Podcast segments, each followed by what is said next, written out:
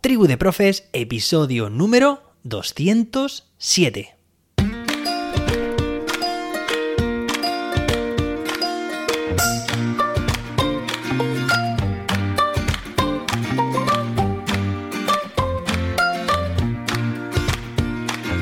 Hoy es martes, día 1 de noviembre. Sí, empezamos ya el mes de noviembre. Madre mía, qué rápido. Se ha pasado prácticamente, podríamos decir ya, ¿no? El año de 2022. Hoy ya sabes que es festivo y se celebra el día, o porque se celebra el día de todos los santos. Bueno, hoy tenemos un episodio muy interesante porque vamos a ver qué dice la LOMLOE sobre la evaluación y la inspección. Espero que te guste este episodio que empieza enseguida, pero antes de nada me gustaría, bueno, pues a modo de curiosidad, ¿no? Porque muchos me habéis preguntado, oye, ¿qué tal? ¿Cómo va tu hijo? Ya sabéis, los que escucháis el podcast desde hace ya varios meses, pues que este pasado verano, mi hijo Leo, de casi tres años que va a cumplir, se fracturó el fémur y ayer, con una caída muy tonta, pues mira, también fue un día, un día de miedo, mm, pero no porque fuera Halloween, sino porque tuvimos que ir al hospital y nada, pues que tiene ahora el tobillo también un poco tocado, así que pues va a llevar una escayola dos semanas. Bueno, ya os contaré cómo evoluciona, pero bueno, pues quería contároslo y que lo supierais. Venga, y ahora sí, él está muy bien, ¿eh? Eso sí, y muchas gracias además por todos los mensajes de, de ánimo también que pues he ido recibiendo durante estos últimos, estas últimas semanas, ¿no? Que me preguntabais por, por Leo porque ya os comenté lo que pasó este verano. Muchas gracias. Venga, y ahora sí, vamos a pasar al tema que nos ocupa hoy, evaluación e inspección. Bueno, pues fijaos porque el Bloe, en términos de evaluación, digamos que se amplía el punto de mira, se hace una ampliación de esa perspectiva, no solo a lo que sucede, a lo que sucede en las aulas y en los centros educativos, sino en general la evaluación se aplica a todo el contexto educativo con especial referencia a el proceso de escolarización y también a la admisión del alumnado, ¿vale? Y sobre todo también a los recursos. ¿De acuerdo? Por otra parte, los resultados de las evaluaciones del sistema educativo no pueden ser utilizados para valoraciones individuales del alumnado, por una parte, ni tampoco para establecer clasificaciones de los centros. Sabéis que eso muchas veces sucede, ¿verdad? Bueno, os podréis imaginar la típica prueba de acceso a la universidad que están siempre ahí todos los colegios luchando por conseguir las mejores posiciones del ranking. Pero ¿qué ranking? No debería existir ningún ranking, que cada uno lo haga lo mejor que pueda y de hecho, si tiene que buscar alguien de referencia con quien compararse, que sea uno mismo, ¿no? Esto también sirve para las personas. No busquemos comparaciones con los demás, seamos sabios y sabias y, o mejor dicho, e intentemos mejorar nosotros mismos de nuestras marcas pasadas o de nuestros progresos pasados, ¿no? Esto yo lo hago en el deporte, intento superarme a mí mismo y es lo que mejor me funciona. No me voy a no me voy a comparar mm, pues con otras personas porque las características también y las circunstancias pues son diferentes, ¿vale? Vamos a ser sabios en ese sentido. Venga, por otra parte también existen en la LOMLOE las evaluaciones de diagnóstico. Seguro que te suenan. En este caso van a ser en cuarto de primaria y en segundo de ESO, segundo de la ESO. Bueno, pues van a tener un carácter censal, su finalidad va a ser diagnóstica y deben valorar como mínimo el dominio de la competencia lingüística y la competencia matemática del alumnado, como te digo, en estos dos cursos, cuarto de primaria y segundo de la ESO, pruebas competenciales de competencia lingüística y competencia matemática.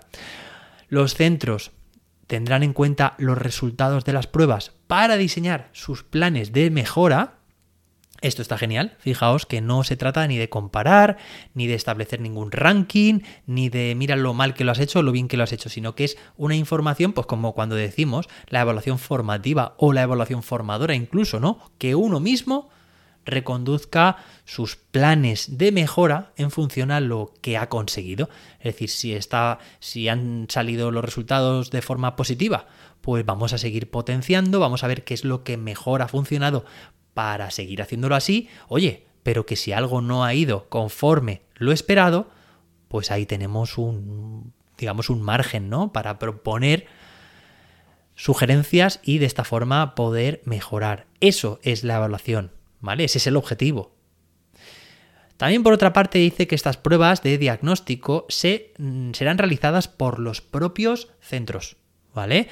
Eh, que tendrán los modelos y los apoyos necesarios que proporcionarán las administraciones educativas, ¿vale? Esto es fácil. Las administraciones, normalmente, pues las diferentes consejerías elaboran, diseñan, validan sus pruebas, las reparten por los centros con una serie de instrucciones que deberán ser seguidas al pie de la letra para que, bueno, pues que esa puesta en, en marcha se haga eh, de forma uniforme en todos los centros y pues nada, que se hacen dentro de los centros por el propio personal, los propios docentes de los centros y pues en base a todo este material que recibirán. Y finalmente se aplicarán a todo el alumnado, pero el de necesidades educativas especiales, en, además aquí en este documento indica derivadas de discapacidad, realizará pruebas adaptadas. Es fácil, ¿no?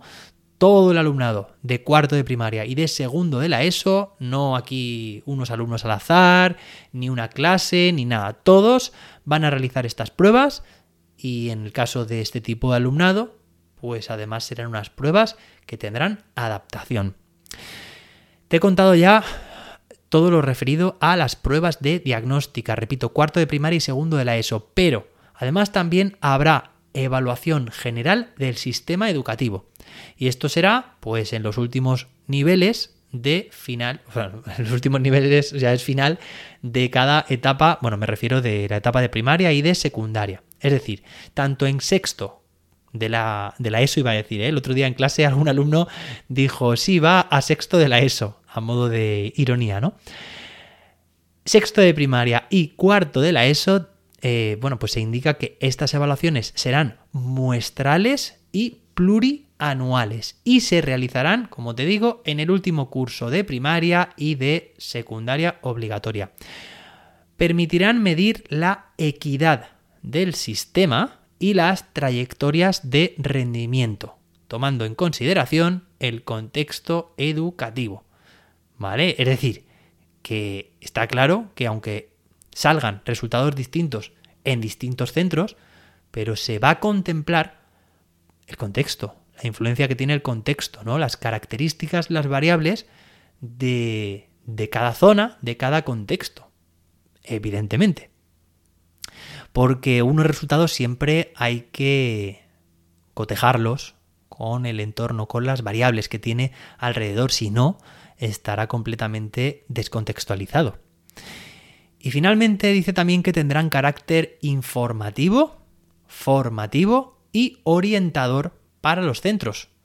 Y también informativo para las familias y para la comunidad educativa. Fijaos porque aquí es muy importante estas pruebas generales del sistema educativo, repito, sexto de primaria y cuarto de la ESO, van a tener una información para los centros, evidentemente, se les va van a recibir esa información, pero aparte también deben ser pruebas formativas o cuyos resultados sean formativos y orientadores.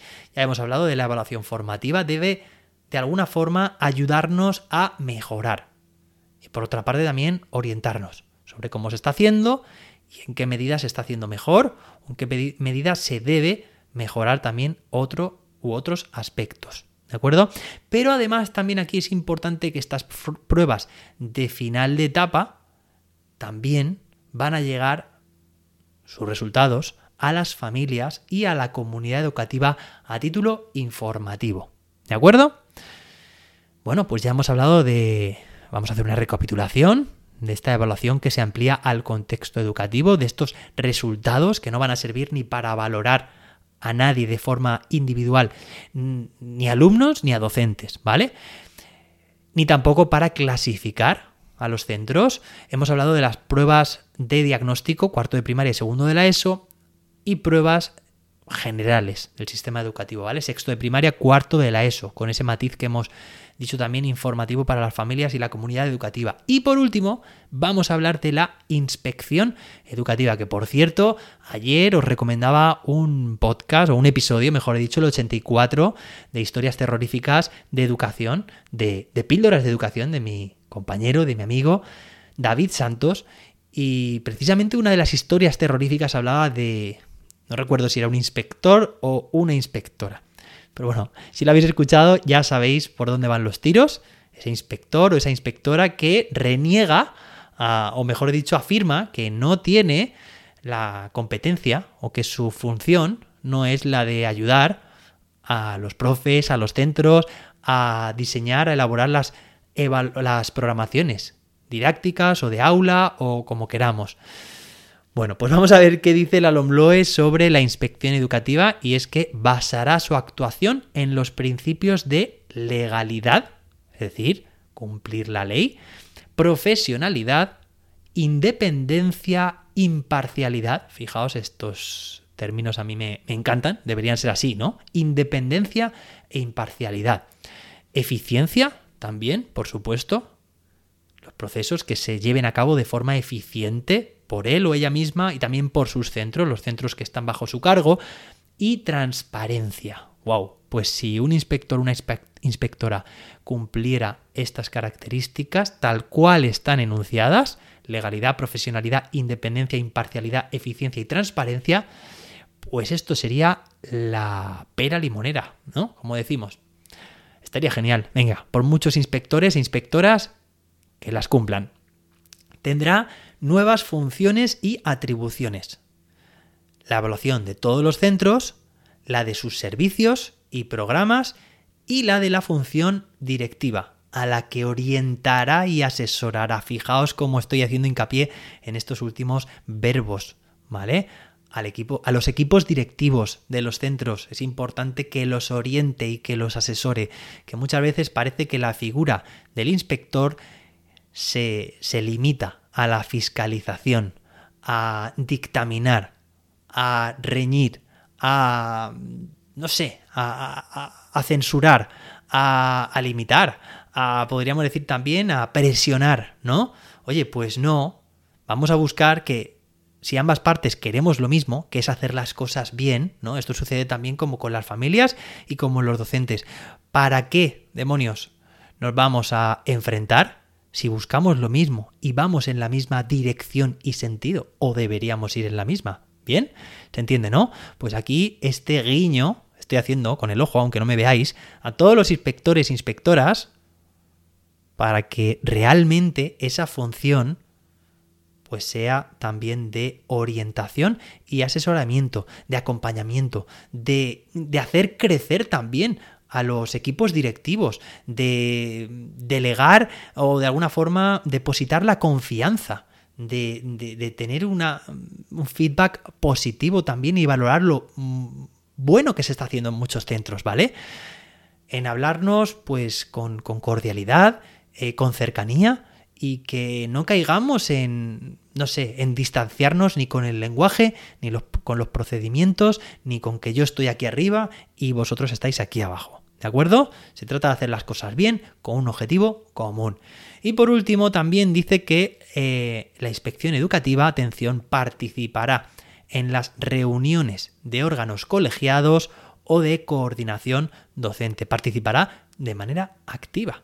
Esto está genial, ¿vale? Que realmente, como decía David, David Santos en su, en su episodio, pues que parece que hay eh, inspectores o inspectoras que son ajenos al mundo educativo, no saben lo que hay en un aula, a pie de, aula, ¿no? De, mesas, de pizarra, que, que parece que están tan alejados que lo que dicen, lo que hacen o lo que dicen que quieren que hagamos, me lo tiene que pensar muy bien, está eh, muy, muy, muy distanciado de lo que realmente es útil o favorable. Así que, bueno, hasta aquí este episodio en el que te he hablado sobre la evaluación, estas evaluaciones de diagnóstico, de generales también del sistema educativo, de final de etapa y estas atribuciones y funciones de la inspección educativa. Espero que te haya gustado, que te haya resultado un episodio interesante y que hayas aprendido o te haya inspirado algo.